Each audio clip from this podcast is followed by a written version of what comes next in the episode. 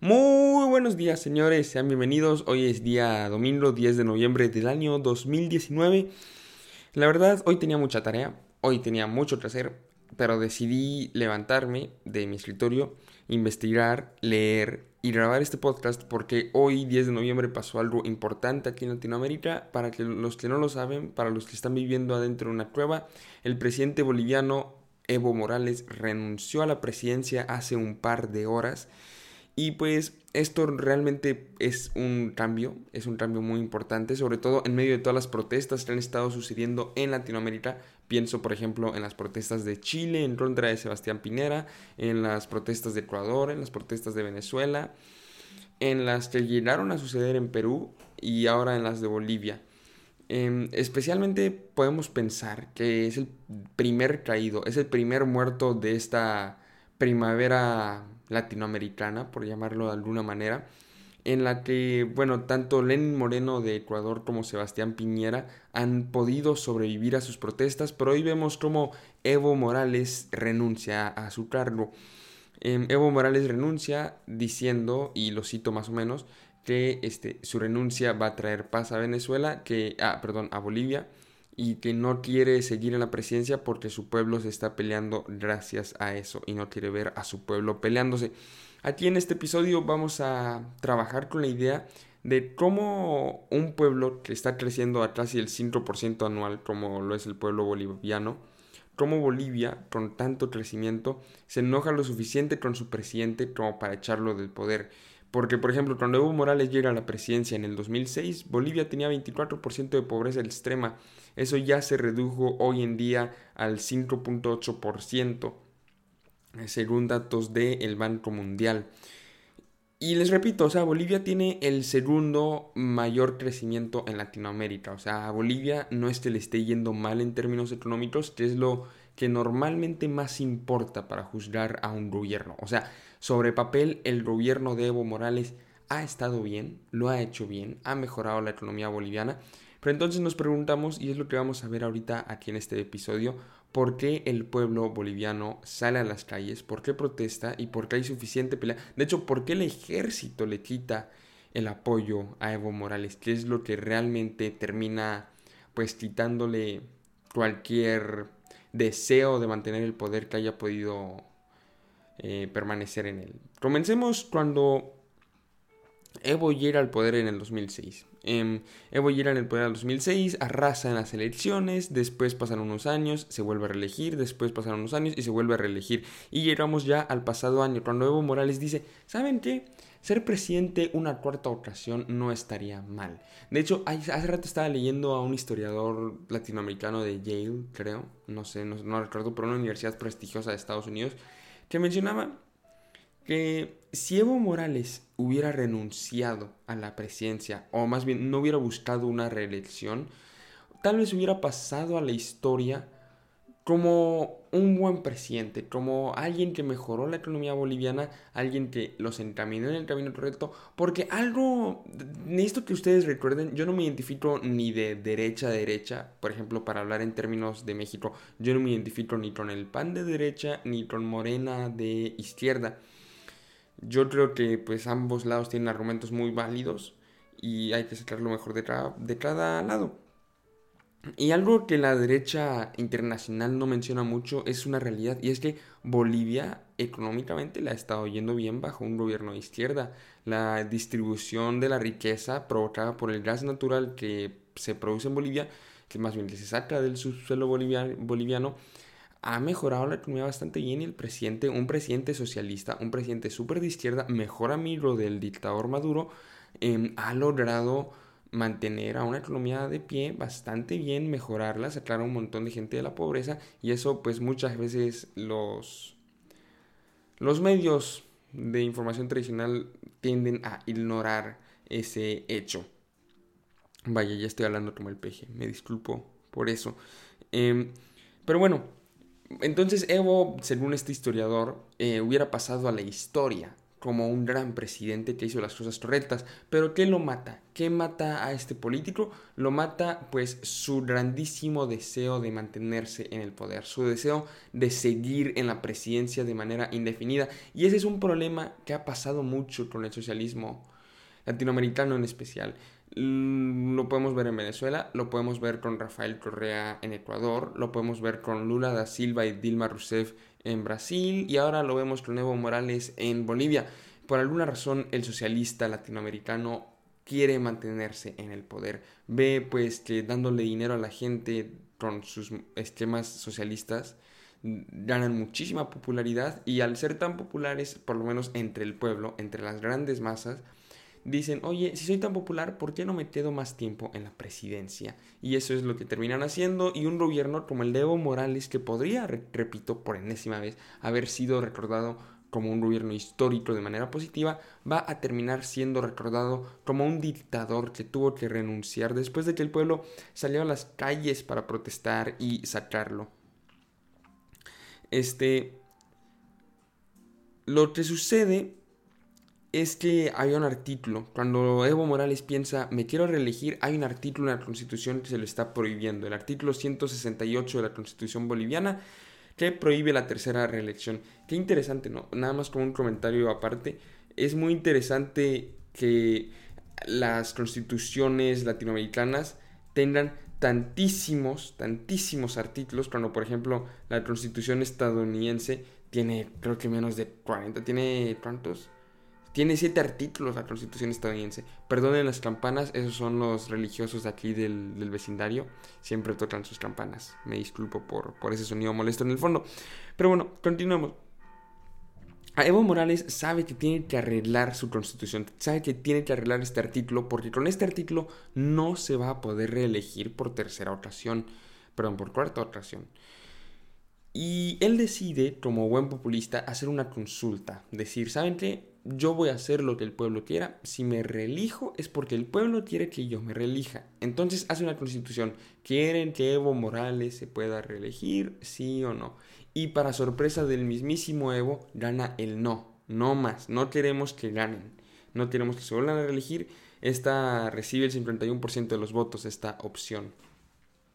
Y esto pues preocupa mucho a Evo, ¿no? Él de verdad quería reelegir Sí, él de verdad estaba muy emocionado de volver a ser presidente y dice, no, ¿sabes qué? El pueblo acaba de decir que no, pero yo digo que sí, entonces vamos a buscar otra manera de poder llegar al poder y se comienza una campaña mediática en la cual se desprestigia a los resultados de estas elecciones, con la cual se empieza a decir, no, em, hubo puro fraude, hubo mucha abstención, eh, hubo una campaña muy interesante que ahorita se me escapa el nombre, medios comprados, algo así se llamaba, que hablaba de que los medios bolivianos, los tradicionales, hayan sido comprados y estaban en contra de Evo Morales y que por, esta, por estas fake news que se estaban compartiendo en contra de él fue que ganó el no, mm, no queremos que se relija. Y al mismo tiempo, mientras hacía esta campaña mediática, Evo Morales y su gobierno, que es el partido llamado MAS, el partido MAS, lanza un recurso de inconstitucionalidad en el que le dicen al tribunal,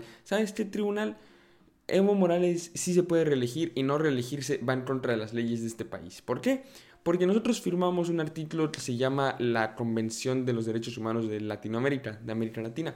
Y en esta convención hay un artículo, el número 23, que se llama Derechos Políticos. Y en este artículo dice que todo ciudadano tiene derecho para presentarse a las elecciones en su país. Y pues como que ustedes no están dejando que Evo Morales, un ciudadano boliviano, se presente en las elecciones de Bolivia. Como que eso va en contra del artículo de la Convención de los Derechos Humanos, ¿no? Y la Constitución se quedó con cara de sí, pero finalmente decidió pues que sí, que sí podía luchar por una reelección gracias a este, este artículo. Entonces llegamos al 20 de octubre, cuando se hacen las elecciones en Bolivia, este 20 de octubre, Octubre fue un mes agitado, señores, y no hemos hablado de mucho de esto. Me disculpo por, por mi universidad, estoy con muchísima tarea y todo, pero octubre fue un mes muy agitado. Tuvimos Argentina, tuvimos las elecciones en Argentina donde era Cristina de Kirchner con Alberto Fernández. Ahí habrá que ver quién realmente es el presidente, si Alberto Fernández o Cristina. Pero es Cristina, no le dirán a nadie. Em, también tenemos a Sebastián Piñera con sus protestas en Chile. Uy, cuántos temas tan interesantes, de verdad. Debería estar más seguido aquí hablando con ustedes, pero vamos a enfocarnos. El tema del día de hoy es Bolivia.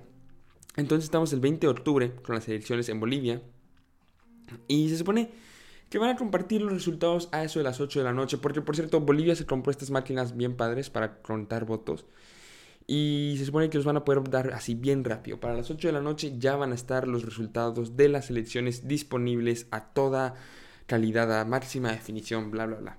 Y a eso de las 7 de la noche lanzan un informe en el que dicen, ¿saben qué? Evo Morales tiene el 43.9% de los votos y Carlos Mesa, el segundo lugar, tiene 39.4% de los votos. Y entonces Evo Morales como que se preocupa, ¿no? Porque en Bolivia, déjenme les explico, hay segunda vuelta. ¿Qué significa segunda vuelta? Que hay otra elección. ¿Cómo puede suceder otra elección? Si el primer candidato tiene menos de 50% de los votos y tiene menos de 10% de ventaja sobre el segundo lugar, se hace una segunda vuelta. Evo Morales quería evitar una segunda vuelta porque todos los demás eh, candidatos apoyaban a Carlos Mesa. Entonces lo más probable es que en una segunda vuelta todos los, todos los votos que no eran para Evo fueran para Carlos Mesa y por eso Carlos Mesa probablemente sería pues el nuevo presidente constitucional de Bolivia. Y entonces Evo Morales se preocupa y dice, no, no, no, no, esto no puede pasar. Y decide, nadie sabe qué decide, pero para de funcionar este servicio, estas maquinitas que comparten la información de los votos paran de funcionar y el resto del país, el resto de América Latina y el resto del mundo no se enteran de cómo están pasando, cómo están desenlazándose las elecciones bolivianas. Nadie sabe qué está pasando, las máquinas ya no están reportando y pues todos entran en pánico. Y 23 horas después sale Evo Morales y dice, ¿saben qué? Ya las máquinas funcionaron y dicen que yo gané por apenas 10% de los votos. O sea, le llevo 10% de ventaja a Carlos Mesa. ¿Eso te significa? No va a haber segunda vuelta. Jay. Y todos como con cara de ¿qué? ¿Qué, pedo? ¿Qué pasó? Si tú nos habías si, si, si nos habían dicho que los resultados iban a estar para ayer a las 8 de la noche y ayer estaban muy peleados tú y Carlos Mesa y ahora vienes a decirme que, que ya que ya ganaste por el, por el 10% de los votos que necesitabas. ¿Qué pedo? ¿Cómo, cómo pasó eso? Em, y entonces Evo así se llama presidente constitucional, según él. Y empieza a haber todo un drama, ¿no? Esto pasó el 20 de octubre. Por varios días hubieron un montón de paros. Hubo paro de médicos, paro de profesores, paro de taxistas. Todas las profesiones, hasta los veterinarios hicieron paro. Bueno, no se crean, los veterinarios no hicieron paro. Eso fue un chiste muy malo. Pero bueno, todo el país hizo paro. Todos estaban afuera protestando. Y Evo Morales, eh, pues se ponía un poquito nervioso. De hecho, pasó un altercado del cual ya nadie se acuerda pero hace como una semana y media se cayó el helicóptero en el cual viajaba el mismísimo presidente Evo.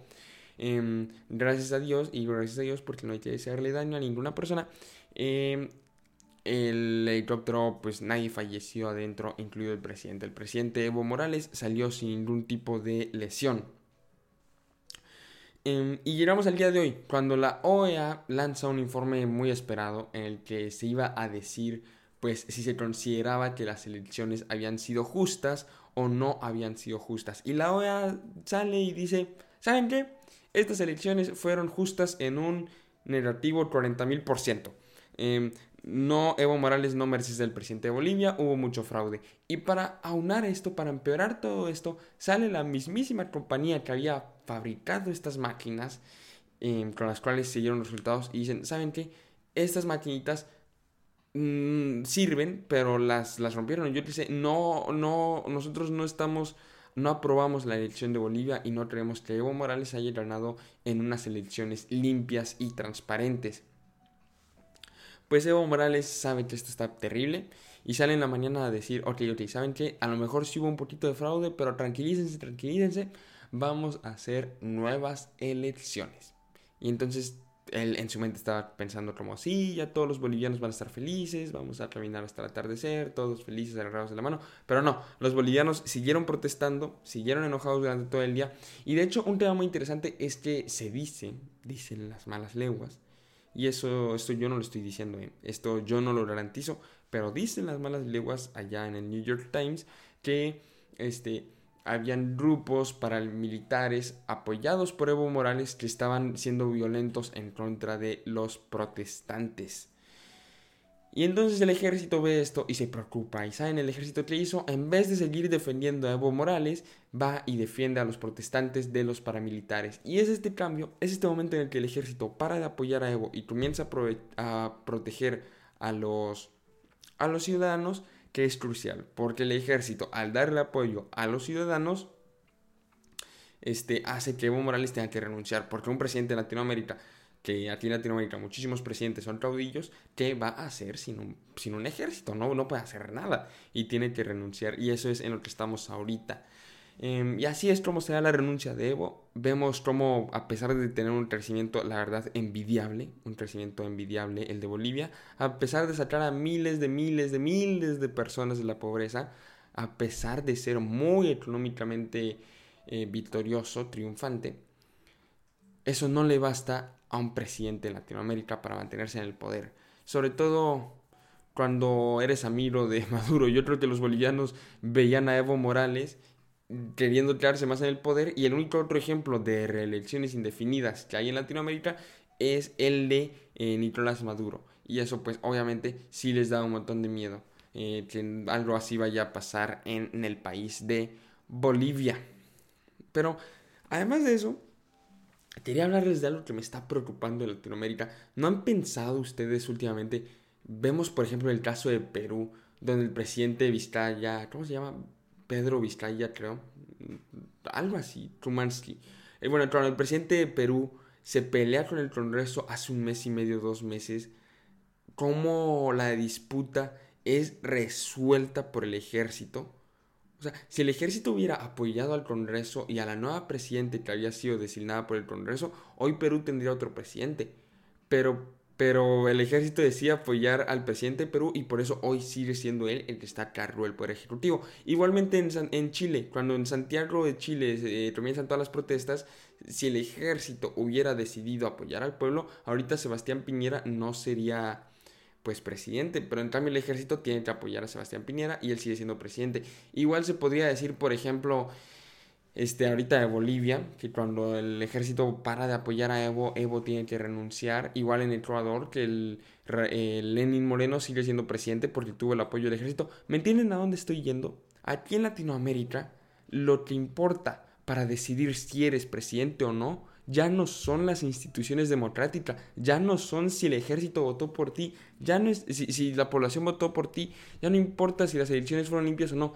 En Latinoamérica, lo que está importando para decidir quién es, está en el poder, es el ejército, no las instituciones. Y con ese pensamiento los dejo, ya no los quiero aburrir más. Nos vemos la próxima semana, dentro de dos semanas, dentro de tres semanas, quién sabe cuándo. Ojalá renuncie algún presidente la próxima semana para estar aquí hablando de eso de nuevo. Nos vemos y hasta luego. Adiós.